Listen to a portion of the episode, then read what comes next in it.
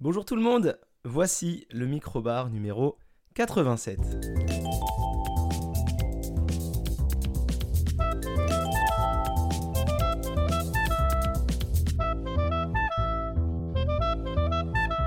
Je suis content de vous retrouver cette semaine, nouvelle semaine, pour un nouveau micro-bar.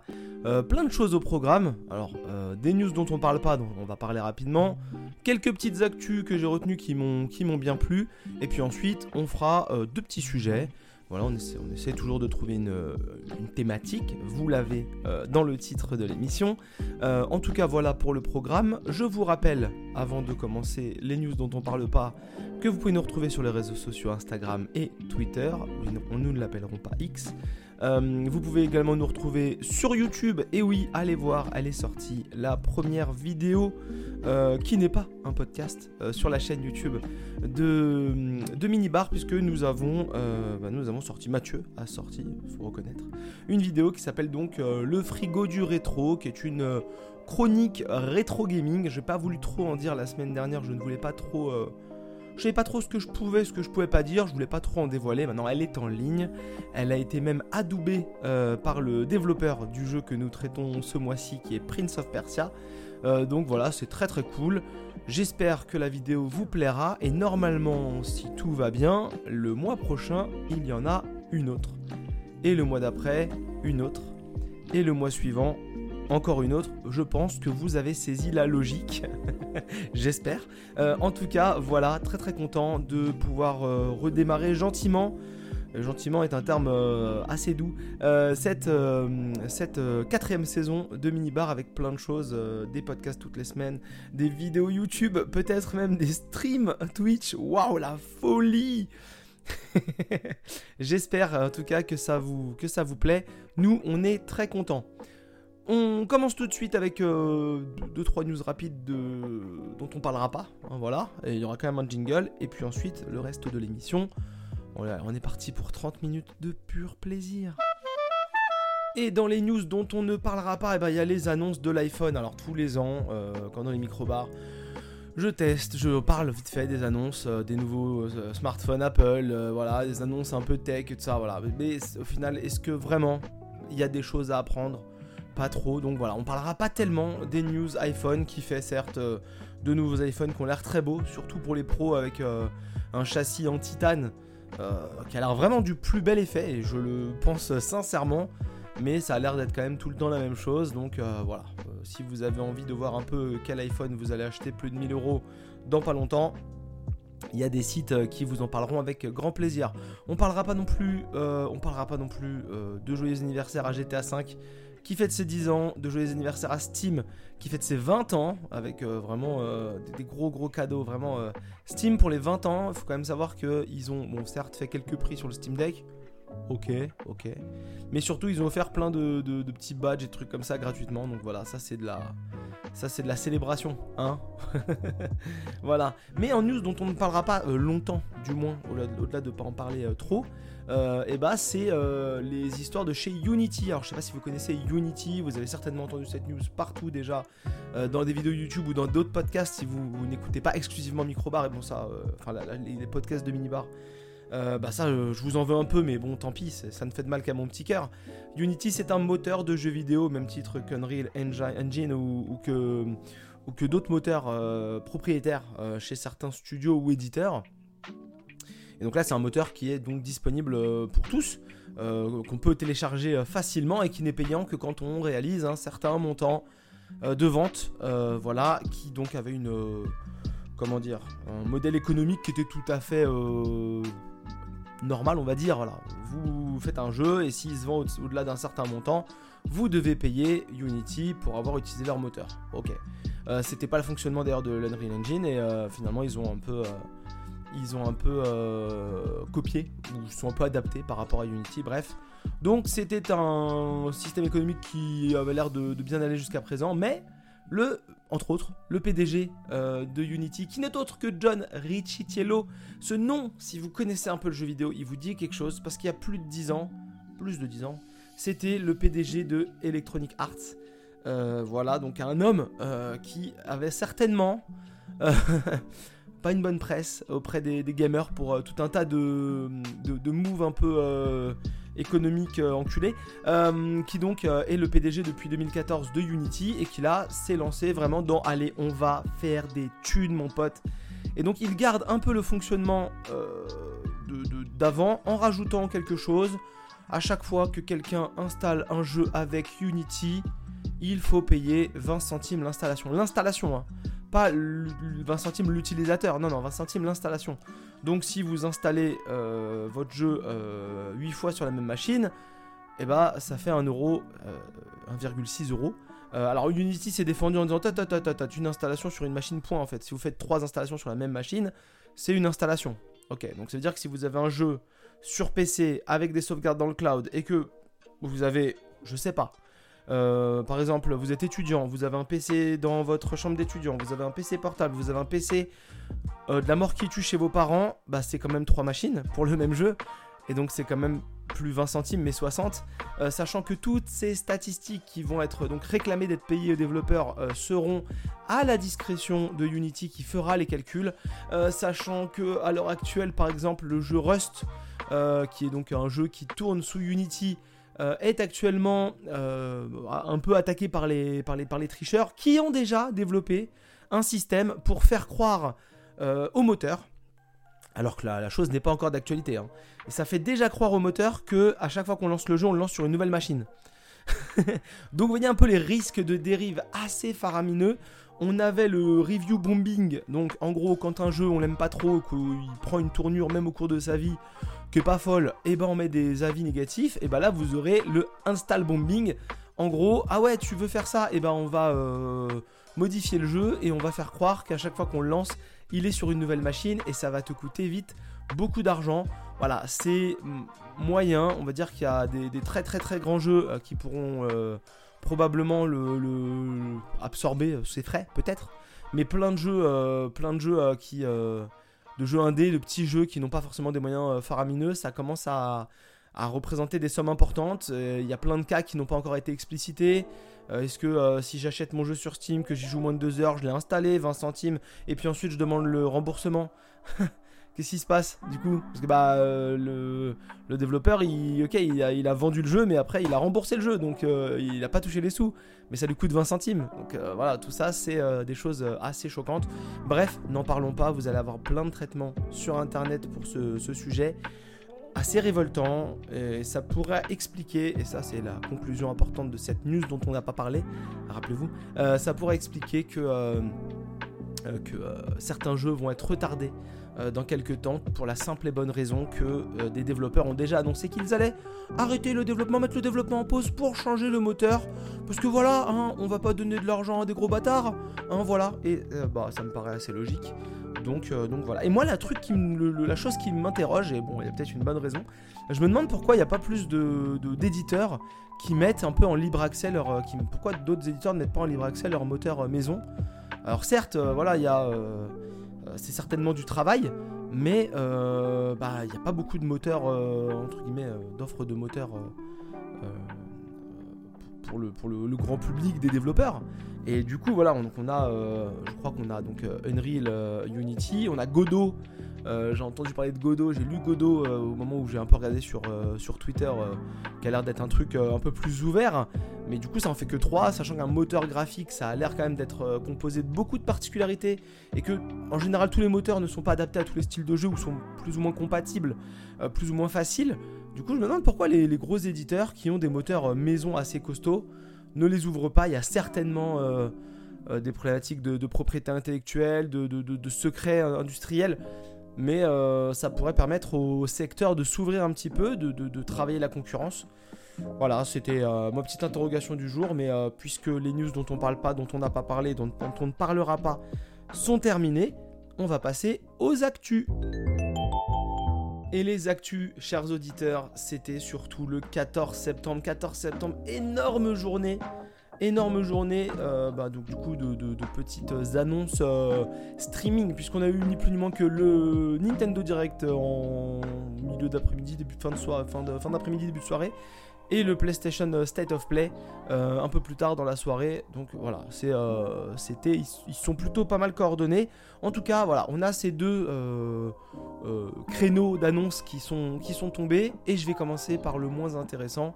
Et là, lequel choisir Non, le moins intéressant, ça reste quand même le, State of Play. Alors, vous savez depuis quelques épisodes que vraiment, plus le temps passe, vraiment, plus le temps passe, et plus Sony me dégoûte, euh, bah, c'est pas avec ce State of Play là que ça va s'arranger. Euh, voilà, en tout cas, ils vont pas me ramener chez eux.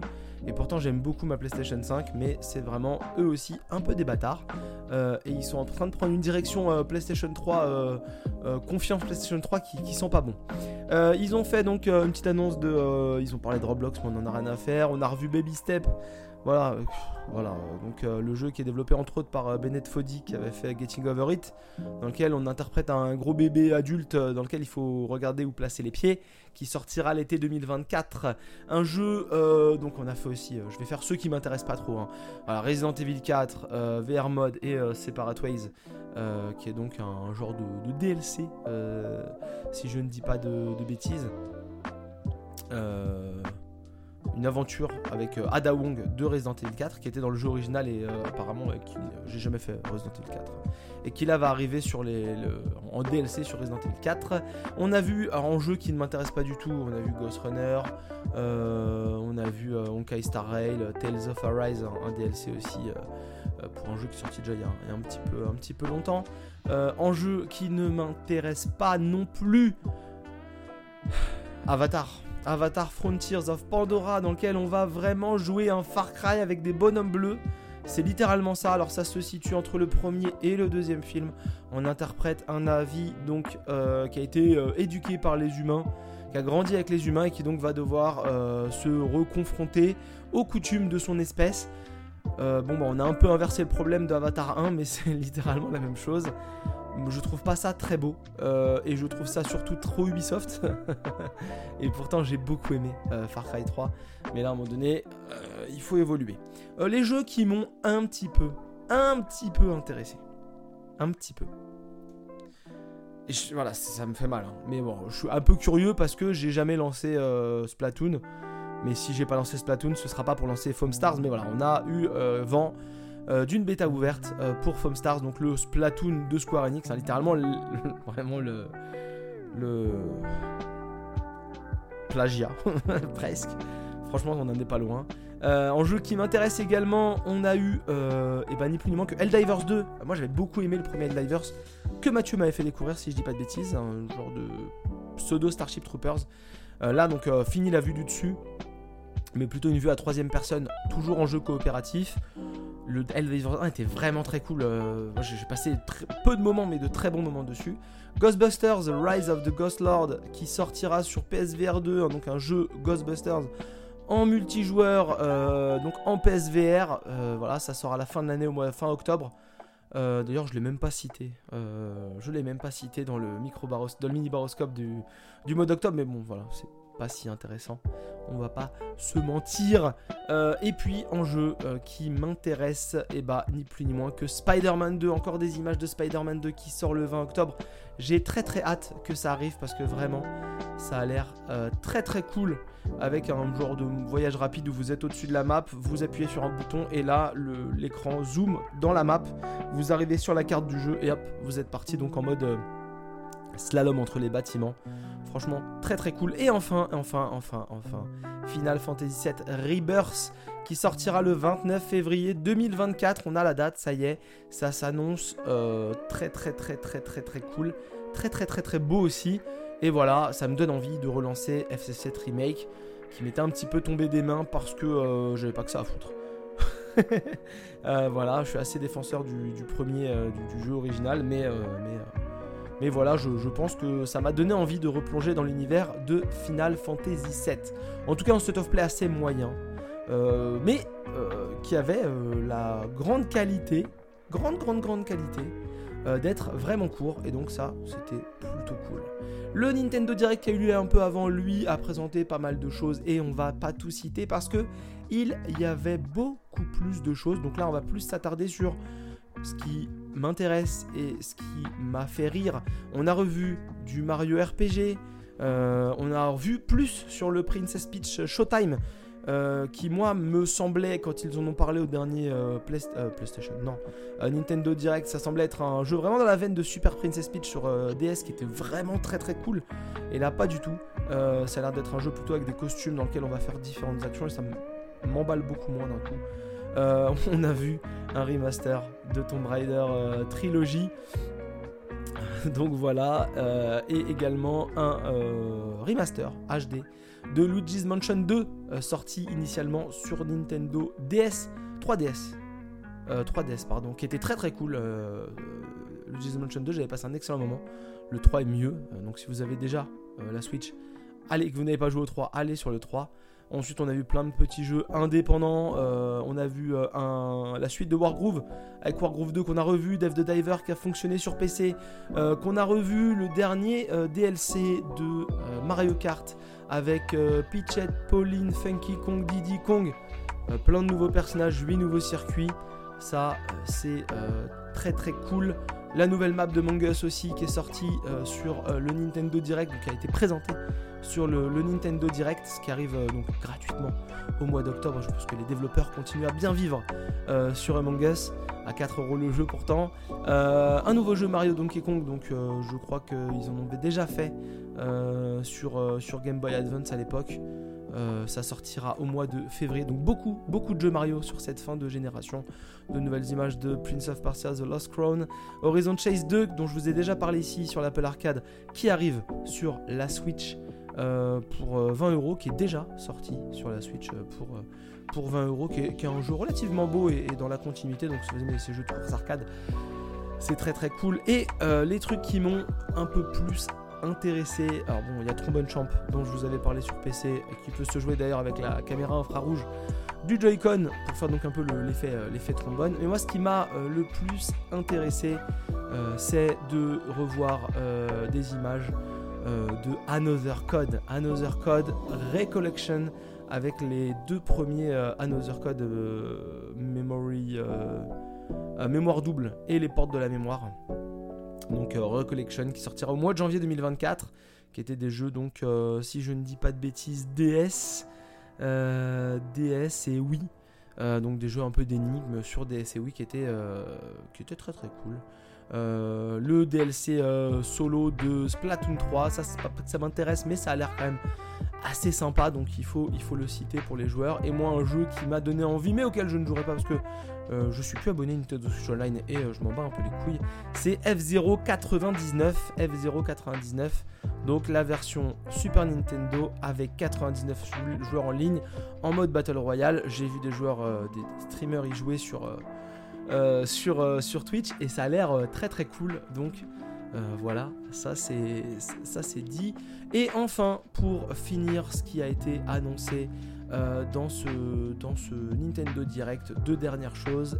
Eastward Octopia qui donc euh, sortira euh, là courant, courant hiver sur la Nintendo Switch. C'est un DLC en mode jeu de ferme, en mode un peu Stardew Valley avec de, grandes avec de, grands guillemets. donc voilà, c'est pas du tout une aventure supplémentaire. On récupère juste les deux personnages principaux d'Histoire pour faire un peu ça. J'étais assez attaché à l'univers d'histoire, donc euh, ça pourrait euh, vraiment m'intéresser. Et Star du Valais était très cool. Donc pourquoi pas, hein, mélanger un peu ces, deux concepts, mais c'est beaucoup moins fun que juste un DLC avec une nouvelle aventure. Et enfin, ça certainement fait rire, ça certainement, ça n'intéresse certainement pas grand monde. Mais un nouveau jeu Mario qui sort, enfin nouveau, un nouveau jeu Switch Mario qui sort euh, sur, euh, sur Switch du coup, euh, puisque c'est un remake de Paper Mario, la porte millénaire, le jeu GameCube qui arrive, qui était déjà très très beau sur GameCube et qui va continuer. à jouer, à, sortir avec des, très beaux graphismes. Donc un Paper Mario en mode RPG, donc l'adaptation donc Switch du jeu GameCube que je n'avais jamais fait et qui m'intéresse pas mal. Donc je suis relativement moi content, avec vraiment vraiment vraiment beaucoup de prudence euh, des quelques petites annonces qui me plaisent dans ce Nintendo Direct. Alors oui, il y a plein de choses qu'on n'a pas vues, on n'a toujours pas vu Metroid Prime 4. À croire vraiment, euh, plus le temps passe, plus je me dis, est-ce que Metroid Prime 4, ce serait pas un des jeux d'ouverture de la euh, prochaine console Nintendo? Hein, parce que là, il commence apparemment à la montrer à des gens à la Gamescom, ça a été le cas, donc on va peut-être rapidement entendre parler de Metroid Prime 4 sur une nouvelle console. Voilà, je, dis ça, je ne dis rien. et ben voilà pour, voilà pour, pour pour les news, pour les actus. Maintenant, on va passer au premier sujet de cet épisode. Et, oui, et oui, et oui, le premier, le premier, bah, vous avez vu, le thème c'est, euh, euh, on est un peu en mode série Apple TV+, et donc bah forcément, on va parler de deux choses. On va parler de Platonique, euh, la saison 1 qui est sortie sur Apple TV+. Bon, ça, c'est pas trop une surprise, hein, parce que c'est dans le titre, euh, avec donc en acteurs principaux Rose Byrne et Seth Rogen, donc euh, qui sont euh, grosso modo des anciens très bons amis, qui vraiment ont fait plein de conneries tous les deux quand ils étaient plus jeunes et qui se sont perdus de vue parce que Rose Byrne, eh bah, elle n'était pas très très fan de la nouvelle femme de Seth Rogen et donc du coup Seth Rogen et donc du coup ils se sont un peu éloignés et quand elle apprend sur les réseaux sociaux qu'ils divorcent, elle décide de reprendre contact un peu pour lui apporter un soutien et ils vont à nouveau redevenir amis alors que leurs vies ont un petit peu changé euh, depuis euh, la dernière fois. Elle, elle, est mère de famille, elle a quitté son boulot, elle était avocate, elle a arrêté pour euh, s'occuper de sa famille. Lui, c'est un peu le quarantenaire, un peu gamin. Et en fait, son kiff, c'est de brasser de la bière. Et donc, il a monté un bar avec des, avec potes. Et c'est le brasseur du bar, ils brassent leur propre bière. Et donc, et donc voilà, ils vont un peu influencer la vie de l'un et de l'autre. de manière parfois assez chaotique euh, mais sans jamais se mettre un peu en danger. Alors forcément, ce sont deux amis hommes-femmes, donc il va y avoir des formes de, jalousie, euh, puisqu'ils se connaissent depuis longtemps. Est-ce qu'ils sont amis? Est-ce qu'ils sont plus que des amis? Alors que elle, elle est mariée, lui, il divorce, mais il va un peu se relancer dans une, relation. Et donc voilà, on a un peu ce, cet, entre-deux. Donc euh, c'est une série comique vraiment sympa. Moi j'ai bien aimé. ça finit bien et ça peut finir ça peut finir sans aucune euh, euh, nouvelle saison. Donc ça c'est assez cool. C'est pas forcément du, spoiler, hein, mais, voilà. C'est sorti, euh, sorti vers le mois de juin, je crois. C'est sorti vers le mois de juin. on va suivre donc, on va suivre vraiment beaucoup de beaucoup de, monde dans cette série entre le, le, couple, le couple de, de, qui donc qui donc va un peu pas partir en couille, ça partira jamais en couille, mais parfois ça va être un peu, euh, ça va être un peu tendu. Et puis, euh, également euh, la, vie, de ses, amis et tout de, de Seth. Donc voilà, ils vont un peu s'entraider, un peu se bagarrer, se chamailler. Voilà, c'est pas du tout la, la série de l'année, mais on passe un bon moment. Je crois que c'est 8 ou 10 épisodes, j'ai plus ça en tête, je l'ai même pas noté. Euh, c'est une demi-heure l'épisode. Euh, chaque épisode a une euh, dynamique. voilà, qui va toujours se suivre parce que bah, les épisodes se suivent. Et on va, au cours de ces 10 épisodes, en fin de compte, s'apercevoir que cette amitié qui paraissait pas forcément hyper positive et constructive, ouais, ça se dit, et ben on va s'apercevoir que bah n'y y a pas de problème en fait euh, elle, les aide quand même, elle les, nourrit euh, et elle leur fait, euh, même si on ne dirait pas, elle leur fait du bien. Donc voilà, ça c'est le truc, c'est le truc assez cool de cette série. Voilà, c'est une petite série, c'est pas, on est vraiment dans la veine de Apple TV qui fait quand même tout pas mal. Alors ils produisent pas des tonnes de choses, il faut le reconnaître, mais il y a une dynamique assez logique dans les productions Apple TV+. Euh, et moi, il y a beaucoup, beaucoup de leurs séries qui me font envie, des séries qui sont déjà sorties depuis longtemps, comme euh, For All Mankind, euh, qui m'intéressent. Bon, après, il faut trouver le temps de les regarder, mais, mais voilà, Platonique, ça, ça se regardait très tranquille. J'ai attendu que la série soit complètement disponible et je l'ai un peu. Je l'ai un peu binge-watché, vous mettez, vous mettez 3-4 épisodes en une soirée et ça, ça, ça s'envoie assez rapide. Donc, donc voilà pour, voilà pour Platonique. On va passer tout de suite à la deuxième série et la deuxième série, c'est. Ah oui, si je si je fais pas le jingle, eh bah il, il reprend ses droits. Hein. Il a le droit quand on change de sujet de, se lancer tout seul. Donc euh, pardon le jingle. En tout cas, la deuxième série, et ça c'est une série que j'affectionnais beaucoup dans la saison 1, c'est After Party Z, After Party, euh, saison 2 qui est sorti donc là également un peu avant l'été. Ça s'est terminé durant l'été.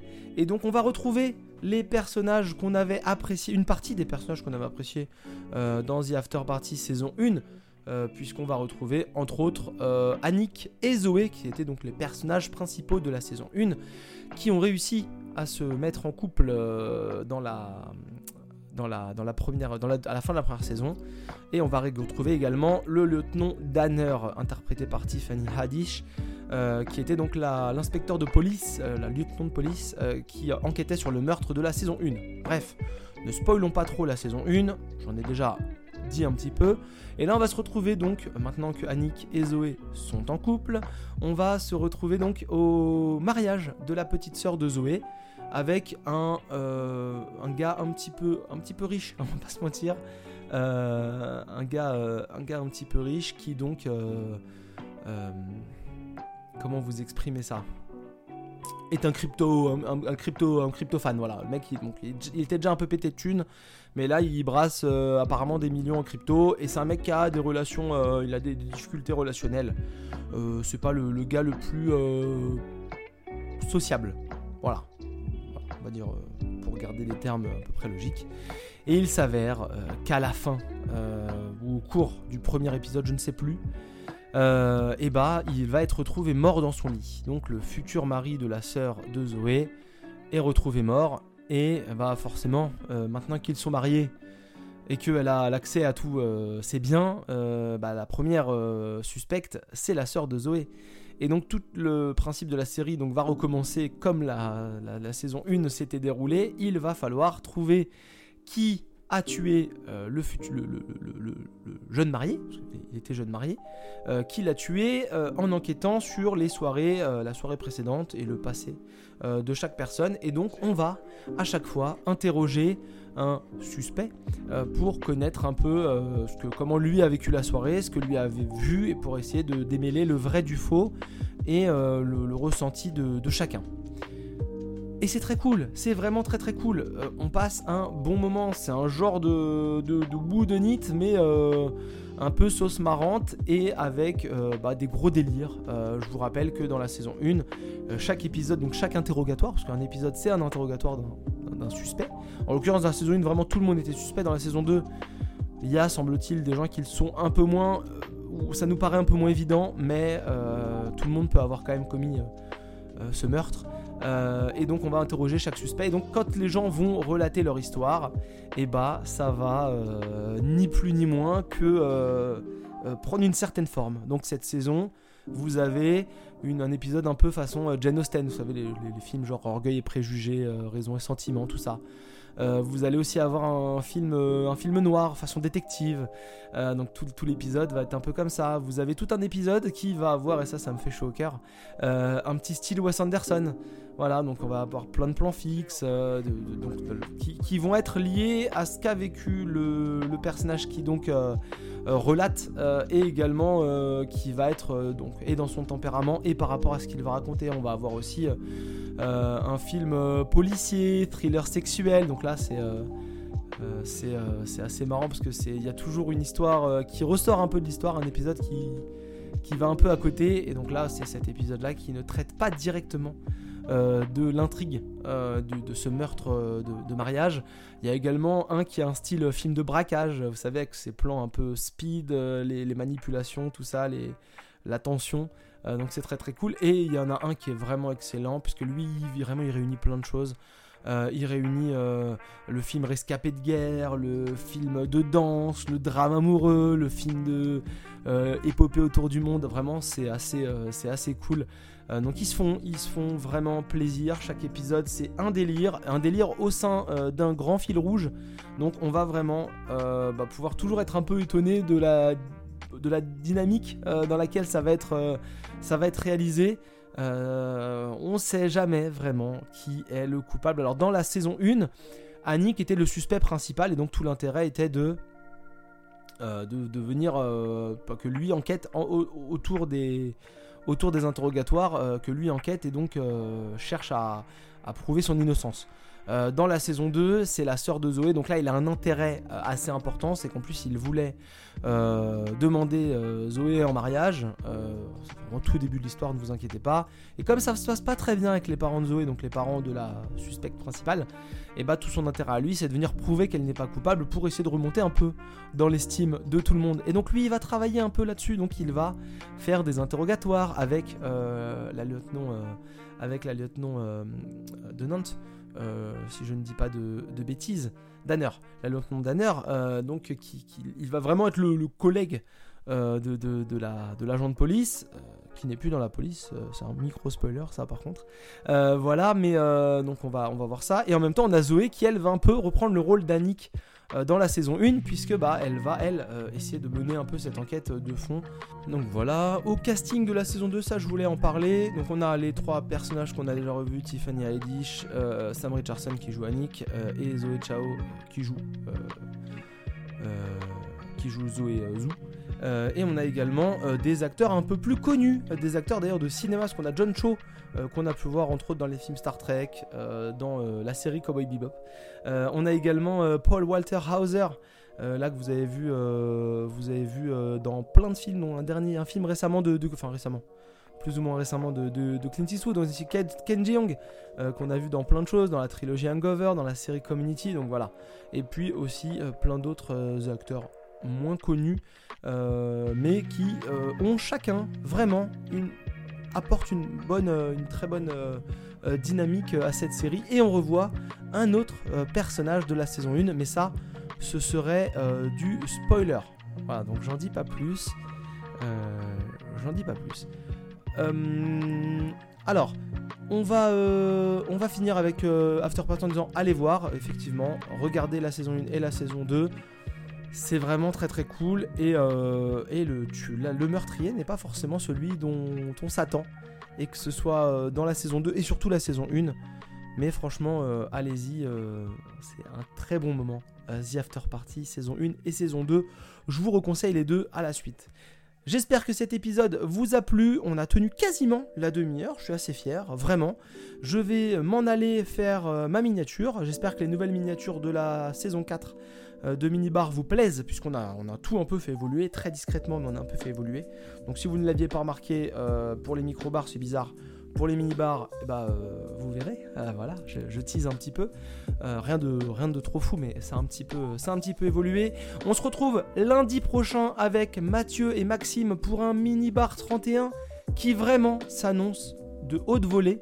J'ai passé un excellent moment à l'enregistrer, vous savez déjà que c'est fait. Euh, on traite de plein de choses, on traite d'un nanar assez euh, bizarre. Euh, et puis de plein de petits sujets, vous allez voir, ça dure quasi 3 heures. Et pourtant, le, rythme, le rythme ne descend pas. Donc c'est qu'on avait plein de choses à se dire. On inaugure aussi une nouvelle rubrique, entre guillemets. voilà, j'espère que je vous ai donné envie de regarder le mini-bar parce qu'il s'annonce vraiment, vraiment très cool. Et puis nous, euh, bah, vous et moi uniquement, nous retrouvons dans 15 jours. C'est parti pour une semaine de vacances pour moi. Les doigts de pied en éventail. Je vais aller me reposer. Je vous souhaite une excellente semaine. Vous nous retrouvez sur les réseaux sociaux, sur YouTube, peut-être un jour sur Twitch. Et si vous avez le quelconque euh, petit avis à donner, euh, ça, ce sera avec grand plaisir. S'il est négatif, on le lira. S'il est positif, on l'appréciera. Euh, sur les réseaux sociaux, sur les applications de podcast, les, quelques étoiles aussi. Ça, ça fait toujours plaisir. Le plus il y en a, le mieux c'est. Excellente semaine à vous. Très bon lundi, très bon mardi, très bon tous les autres jours. Salut